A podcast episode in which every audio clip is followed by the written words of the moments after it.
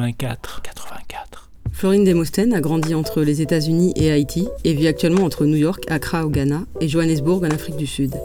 Elle est diplômée d'art des universités new-yorkaises de Parsons et Hunter City College depuis 2002 et a à son actif de nombreuses expositions un peu partout dans le monde. Encre, la vie, moirée, marbrure, transparence, découpages et collages, silhouettes en mouvement, autour des thèmes de la féminité noire, du corps, de la sensualité et de la spiritualité, Florine travaille l'écriture, le récit personnel comme point de départ de ses créations. Stories I Tell Myself, Real Love African Style, Prelude to the Capture. Si vous ne connaissez pas encore ces séries, ces œuvres, on espère vous donner envie de les découvrir à travers cet épisode numéro 84, entièrement consacré à cet artiste formidable. En 2016, dans une interview sur le site African Digital Art, elle parlait ainsi de son travail. Le corps noir féminin et gros est souvent dépeint d'une manière stéréotypée. L'idée qu'une femme noire physiquement grosse puisse être vue comme une héroïne est plutôt révolutionnaire. Très franchement, les stéréotypes n'ont pas vraiment changé. Agressive, hypersexualisée, en colère. Je ne m'attache pas à représenter une histoire particulière en soi.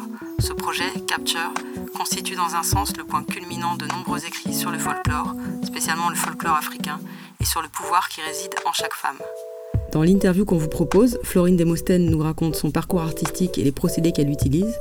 Elle partage avec nous sa pensée sur l'art, le processus de création, sur la négritude et une certaine expérience diasporique qu'est la sienne dans le déplacement entre les Amériques, les Caraïbes et l'Afrique.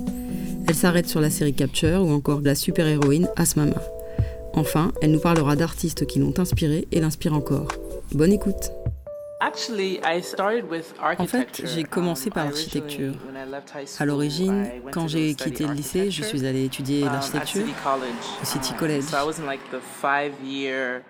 Donc uh, j'étais en double cursus de 5 ans. Tu obtenais un diplôme en sciences et ensuite s'ajoutait une autre année qui est une année de thèse puis tu obtenais ce diplôme d'architecture. Um,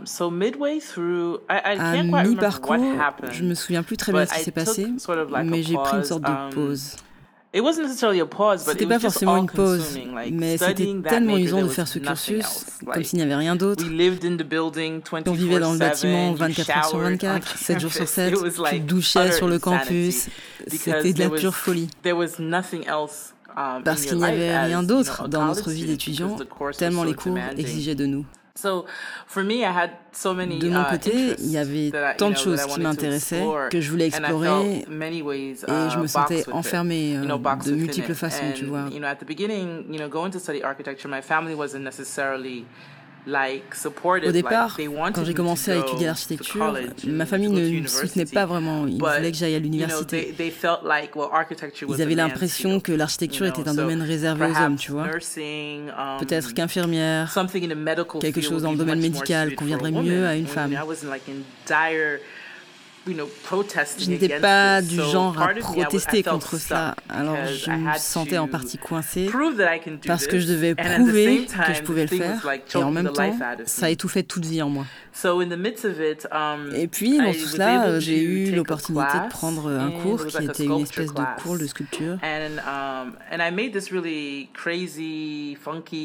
Et j'ai réalisé cette sculpture vraiment extravagante. Je ne savais pas vraiment ce que je faisais et le professeur qui était un artiste en activité m'a encouragé. Um, et puis, j'ai pris, je pense, un cours de dessin aussi et ça m'a ouvert l'esprit.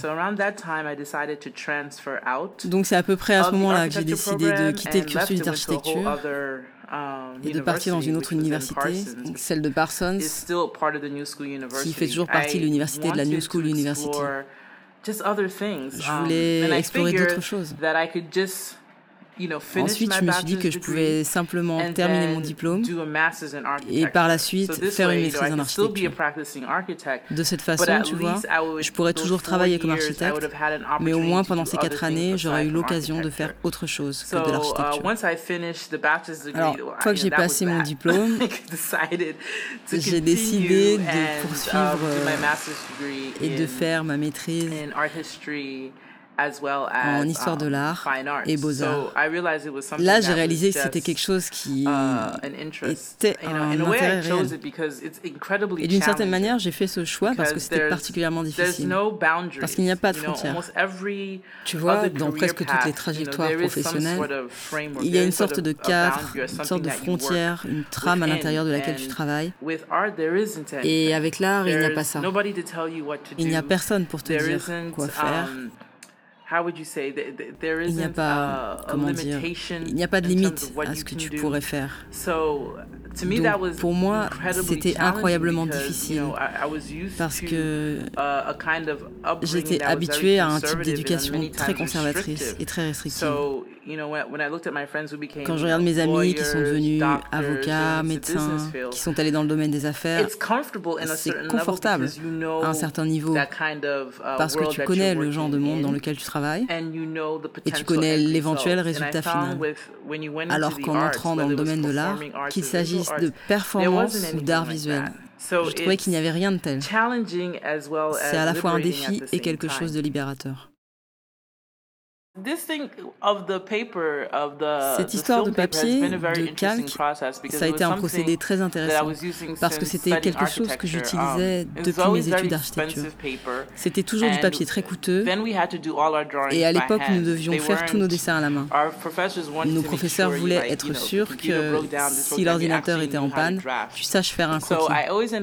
Et je finissais toujours par acheter ce papier parce qu'il était, disons, indulgent. Tu pouvais effacer, faire un tas de trucs dessus. Il était littéralement clément vis-à-vis d'erreurs et de choses que tu pouvais faire. Um, donc, à travers l'art, j'essayais de comprendre comment utiliser ce papier, puisque j'ai fini par m'y attacher en tant que surface sur laquelle on peut travailler. Et au premier cycle, je faisais des impressions dessus, comme des impressions en relief, ce qui était aussi intéressant. Au moment de venir au Ghana, c'était en 2009-2010, um, j'ai décidé que je n'allais pas acheter de nouvelles fournitures, que j'allais justement me contenter de mettre dans ma valise ce que j'avais, car j'avais tout ce matériel que je n'utilisais pas. Je me suis dit, c'est ça, tu vas te servir de ce que tu as. Et ce que j'avais, c'était cette encre et ce papier. Quand je suis arrivé ici, tu vois, plusieurs semaines plus tard, j'ai décidé de reprendre mes travaux artistiques. Et le tout avait explosé dans mes bagages. Mais je l'ignorais puisque c'était très bien scellé et j'avais rangé le tout. Donc je savais que le papier était un papier, disons, indulgent. Alors je me suis dit que je pouvais le sortir et le laisser sécher. J'en avais peut-être 15 feuilles. Et quand je l'ai fait, ça a laissé ce motif vraiment étonnant, presque comme un motif moiré sur le calque. Alors j'ai essayé de laver quelques feuilles et j'ai eu une révélation. Tu sais quoi? J'aime bien ça comme ça. Donc comment puis-je jouer avec ce procédé? Et c'est comme ça que tout a commencé. Donc je me suis uh, rendu compte que si je travaillais à plat et que je versais les encres, ajoutais de l'eau, j'ajoutais peut-être un uh, autre euh, de l'alcool à brûler que j'utilisais parfois, cela générait une sorte d'impression de marbre. Avec les encres, j'obtenais ce genre de choses étranges à cause de leur composition chimique. Um, J'ai donc différentes marques pour qu'elles puissent interagir les unes avec les autres de manière tout à fait unique. Et ça, c'est littéralement à l'origine du processus. C'est-à-dire juste moi essayant de comprendre, ok, comment ça je peux le contrôler, comment ça je peux ne pas le contrôler? Et j'ai réalisé que j'avais très peu de contrôle sur la manière dont les encres interagissaient. Donc ça aussi c'était très excitant parce que la seule chose que je pouvais contrôler était ce que je voulais transmettre et essayer de voir à quel point je pouvais m'en approcher. Ouais, c'est à peu près tout le processus. Comme je travaille sur une um, surface plane, je ne vois donc jamais ce que ça va donner une fois accroché, tant que ça n'a pas été complètement cuit et séché. Donc les encres sont versées um, et à différentes étapes du séchage, j'éponge. Um, et ouais, c'est ça. Je les travaille par étapes. Parfois, je commence par le fond, parfois par les silhouettes. Ça dépend de um, ce que je veux faire. Et ce que j'aime aussi, c'est que je peux utiliser un large éventail d'outils comme des fourchettes, des couteaux, des cuillères, tout ce que tu veux, tu vois, des bâtons, toutes sortes de choses pour euh, obtenir différentes textures et étaler l'encre de différentes manières sur la page.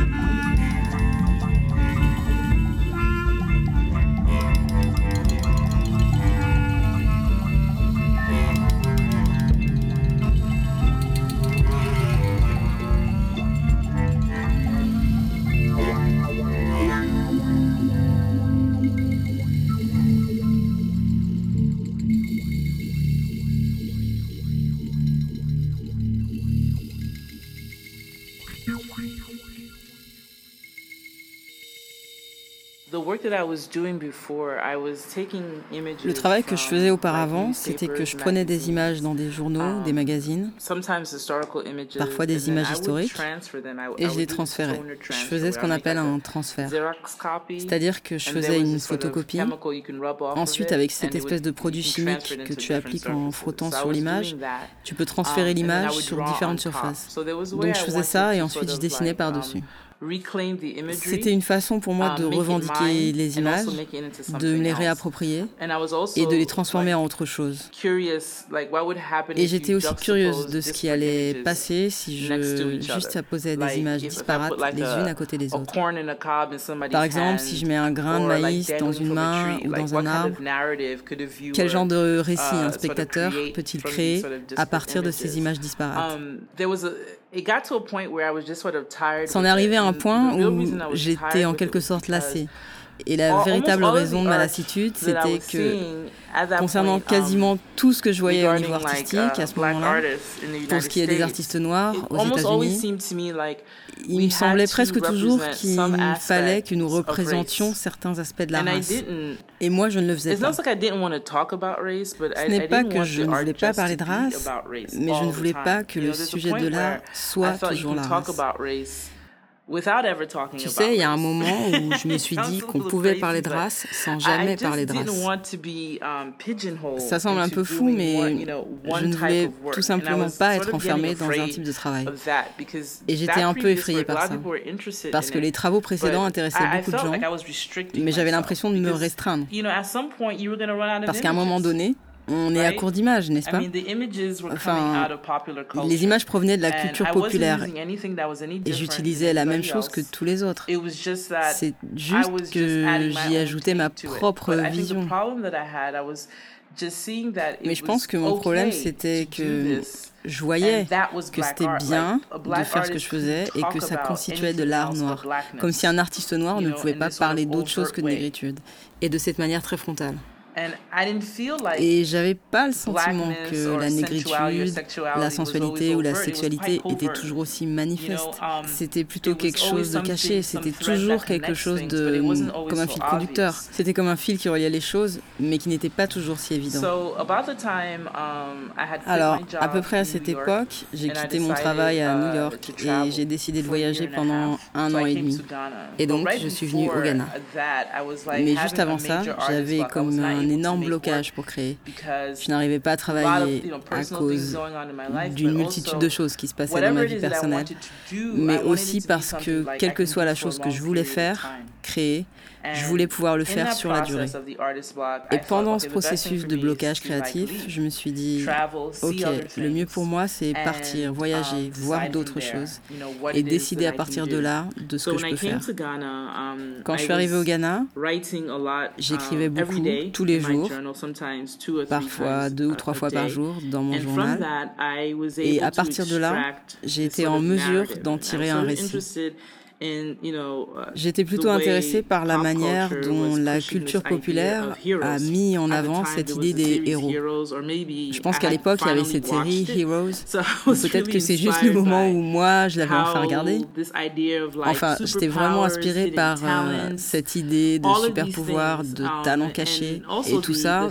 Et aussi par la question qu'est-ce que tu ferais si tu étais doté de super pouvoirs Alors, um, j'ai lentement commencé à construire le récit à partir de ça. Comme si je voulais créer une héroïne, mais je ne voulais pas que cette héroïne soit du type de celle qu'on rencontrerait dans une bande dessinée. Et en plus, J'étais en train de m'installer, en quelque sorte, pour moi, à la racine d'une partie de ma culture. Uh, tu vois, beaucoup d'Haïtiens viennent de groupes particuliers, um, de groupes ethniques, dont certains vivent au Ghana. Um, L'un d'entre eux est les Ewe, Ewe et Fon. Les Fonds sont plus au Bénin, mais les Ewe se situent entre leGhana et le Togo. Je me suis donc intéressée de près à leur culture et au début de mes recherches, je me suis rendu compte à quel point ça ressemblait à ceux avec quoi j'avais grandi, comme la nourriture et des choses comme ça. Et la façon dont ils perçoivent la capacité, disons, de divination, ou les pouvoirs spéciaux étaient tellement différentes de la vision occidentale des super-pouvoirs.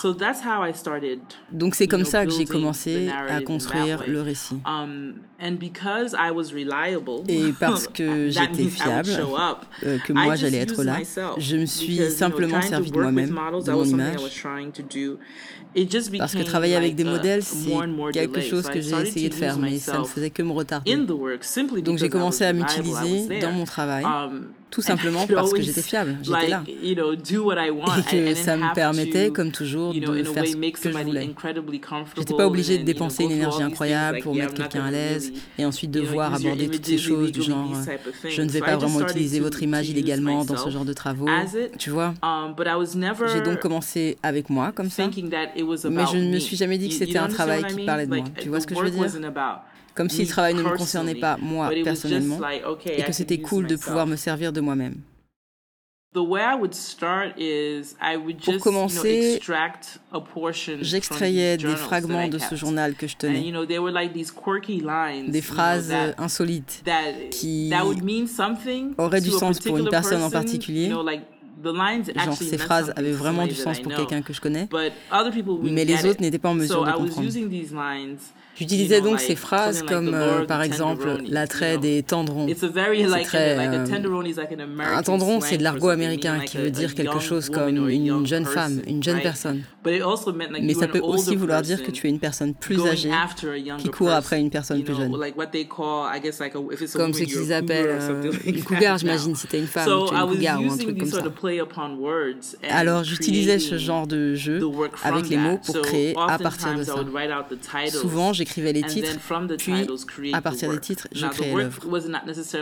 Maintenant, le travail n'était pas nécessairement le reflet du titre, mais le titre était juste une sorte de trame de laquelle je démarrais. Et c'est tout simplement de cette manière que ça a débuté. Je n'ai jamais eu en tête le corps de femmes noires ou des questions féministes lorsque j'ai commencé. Je me disais juste, ok, je peux m'utiliser moi-même et commencer à construire ce récit d'héroïne.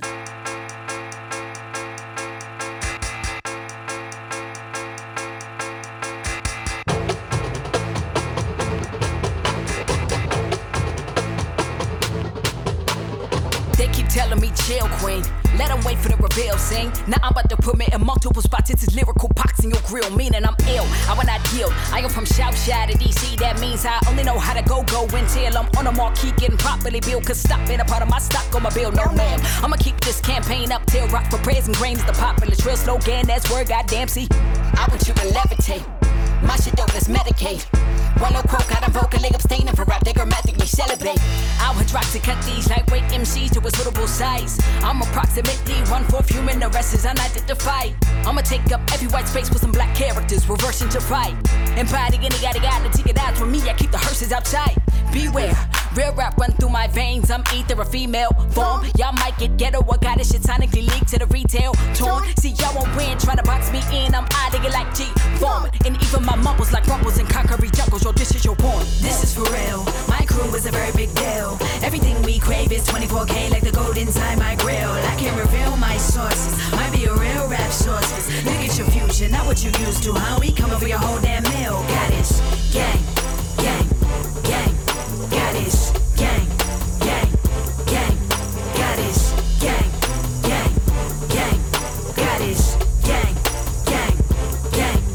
ready? Mama said I could be anything. That was the dope part. But I grew up planning my dreams is downstream from the dope spot. And I'm a descendant of the kings and low key fiends of the coca. From streets where the police beat with the holy skin is the color of mocha. Hear me out. I've been through too much and I'm too grown to play around with y'all. Now I'm a wild lad every chance I get my rhyme, be so animal. Every vet I see, sick of much too please for the next breed of these amateurs. Fuck freshman classes, my texts are classic. She music legend like Amadeus. Whoa, they scared of this black girl magic. My heritage packed well baggage. I learned this fly shit from my DNA to a T. I say rock snapping. Beauty irrelevant, this is not pageants. I'm a rap dragon. Every time I open my trap, it's fine. Your outlook ending up tragic. Trust me. I do this for MLKF, for homies with criminal past. This middle of passage, rhythmic mash, a bridge of adrenaline, intergalactic aiming. Bars laden with alien cadence, breaking on enemy flags, just mayhem. My shit have been down since day one, ready to take on the planet. Segway, segway, segway, segway, segway, segway, segway. This is for real. Crew is a very big deal. Everything we crave is 24K, like the gold inside my grill. I can reveal my sources. Might be a real rap sources. Look at your future, not what you used to. How we coming for your whole damn meal? Got it, gang, gang, gang, got it,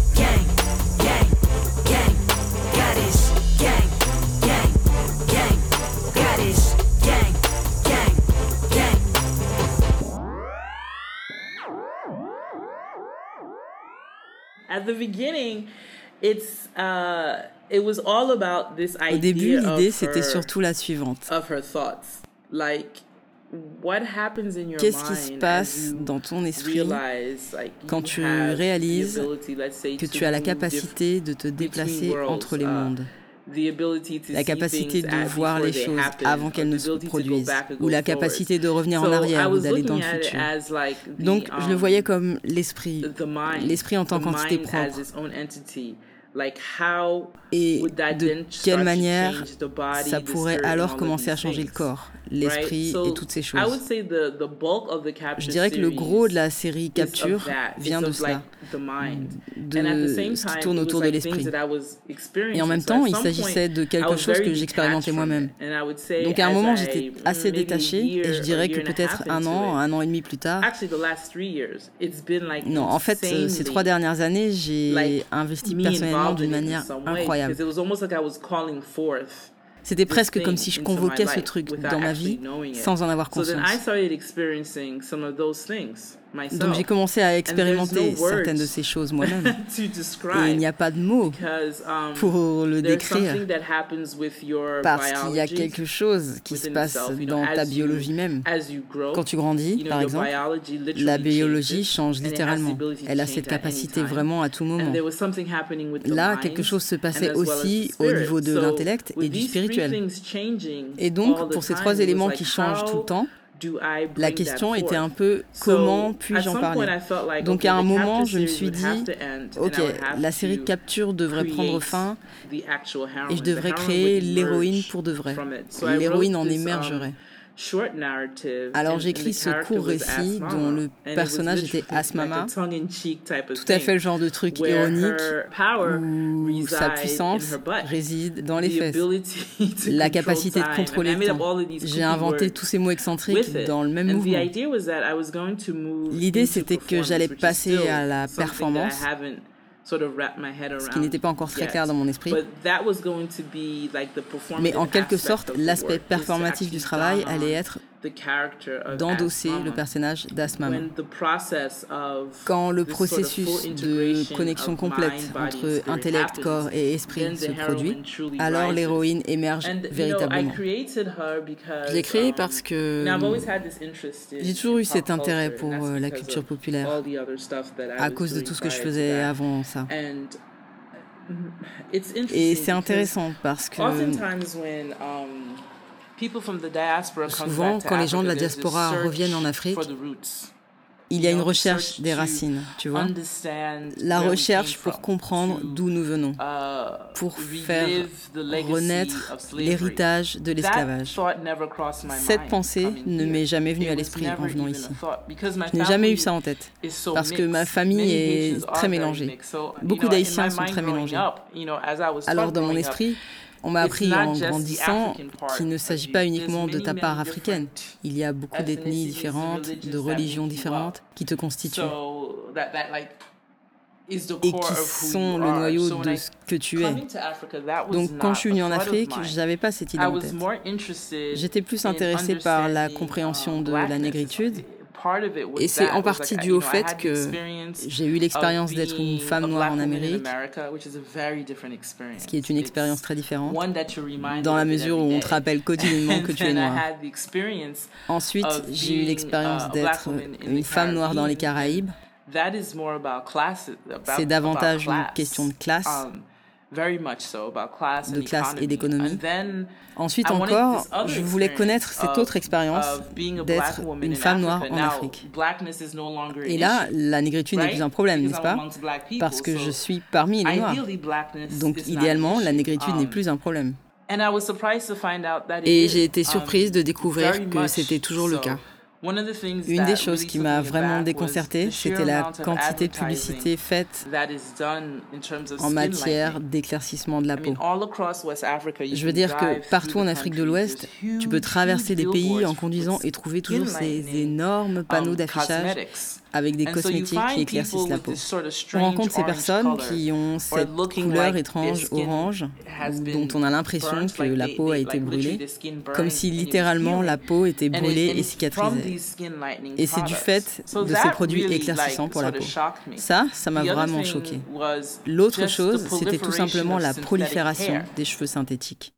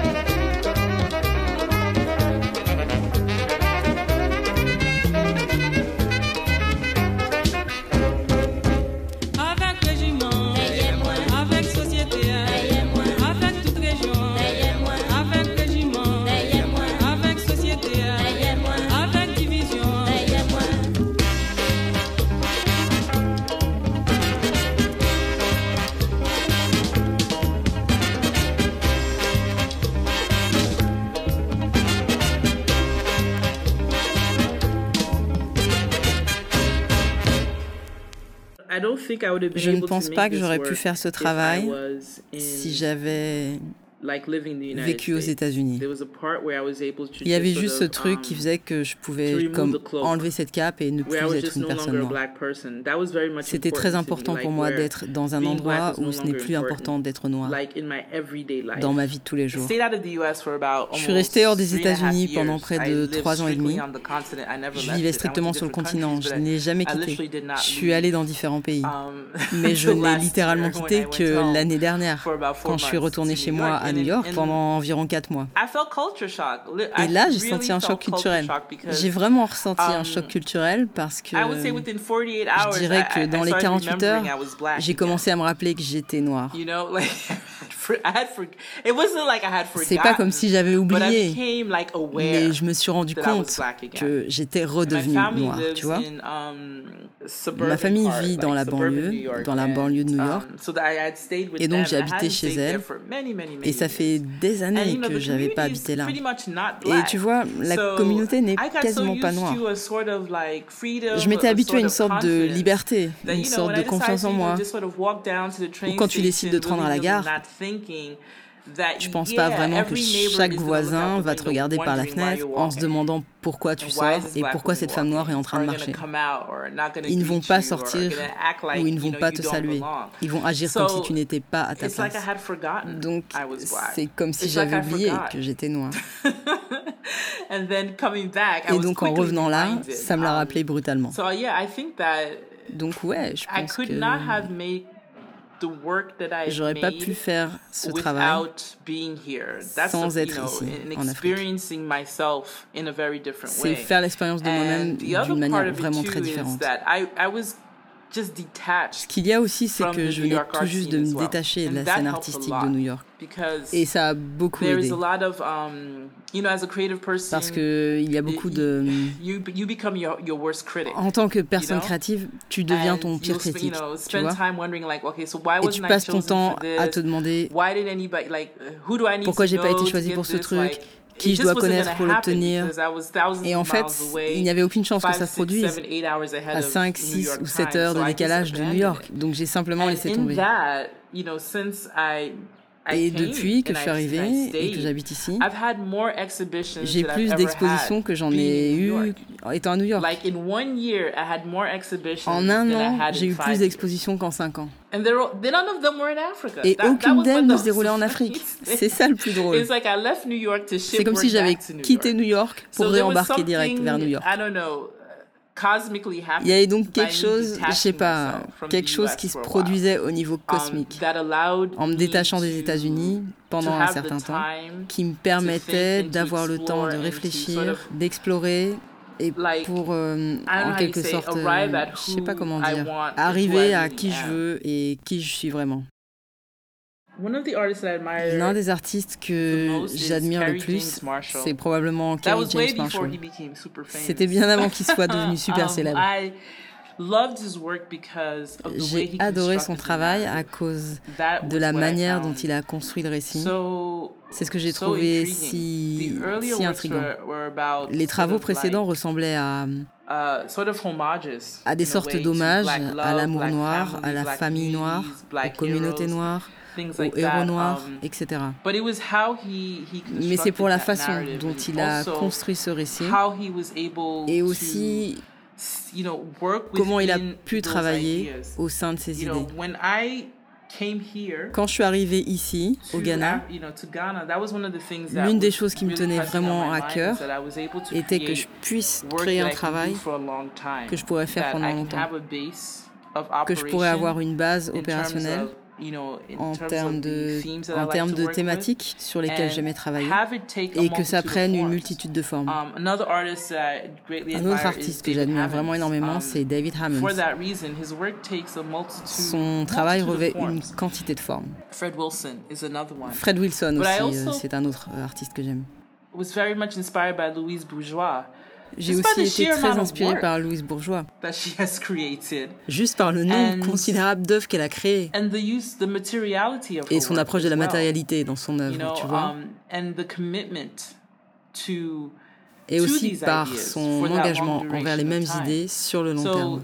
These were sort of the artists that I was looking at in, in terms of having a place, Donc ce sont un peu les point of artistes que je departure regardais quand il um, s'agissait to work from. d'avoir un point de départ, d'où commencer à étudier, they maneuvered through comment ils ont évolué à travers des idées, made tout en continuant de réaliser des œuvres très intéressantes et très provocantes. J'apprécie aussi beaucoup. Micheline Um, Thomas. Je pense que son travail est fantastique, ainsi que sa trajectoire. Elle est peut-être euh, um, celle qui se détache le plus dans mon esprit, celle que j'ai étudiée attentivement, parce que nos thématiques sont similaires, mais notre mise en œuvre est tellement différente. Et la manière dont elle mélange les matériaux, Um, dont elle entrelace les récits, c'est plutôt sur son travail à elle que je me suis Um, penchée à un assez long moment. Um, Il y a aussi Wangechi Mutu, people often compare our two Je ne sais pas, les gens comparent souvent notre travail à toutes les deux, ce qui est agréable, ce qui est excellent, car j'aime beaucoup le sien. J'y vois aucun mal, je me dis, waouh, c'est génial. Her work too. Um, and I know she's been, I think, believe she's been Je sais qu'elle a également réalisé des vidéos et des installations. Those two are really working Et les deux fonctionnent vraiment avec un type de récit très similaire. when I say the narrative, it, it, to Et quand je vois ce que is représente le récit the pour moi, C'est like the black l'histoire, entre guillemets. C'est comme l'histoire des it's femmes noires. interesting to see, um, so many Et c'est vraiment très intéressant de There la are a bit découvrir of, uh, sous différents points de vue. African artists Il y a aussi des artistes Uh, africaines que j'admire.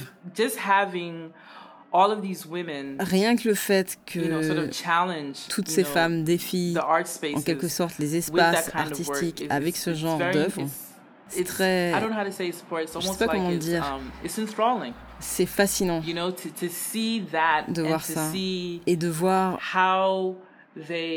comment elles avancent de différentes manières. But in essence, they all Mais en substance, Elles participent toutes à essentiellement construire l'idée de ce qu'est une femme noire, la féminité noire, la sexualité noire, le corps d'une femme noire et de différentes façons. Bien que mon travail soit à bien des égards féministe, j'admire aussi beaucoup d'hommes qui sont prêts à se mettre en danger dans leur pratique artistique. So yeah, I, I'm, that's what I'm finding interesting. C'est ça que je trouve this- intéressant. This idea of Et l'idée, what it means now, le um, sens que ça prend the, actuellement um, de, Lives en particulier avec le mouvement Black Lives Matter, um, le mouvement mélanine, tous ces mouvements, quel sens ça prend par rapport au the corps féminin noir, tu vois?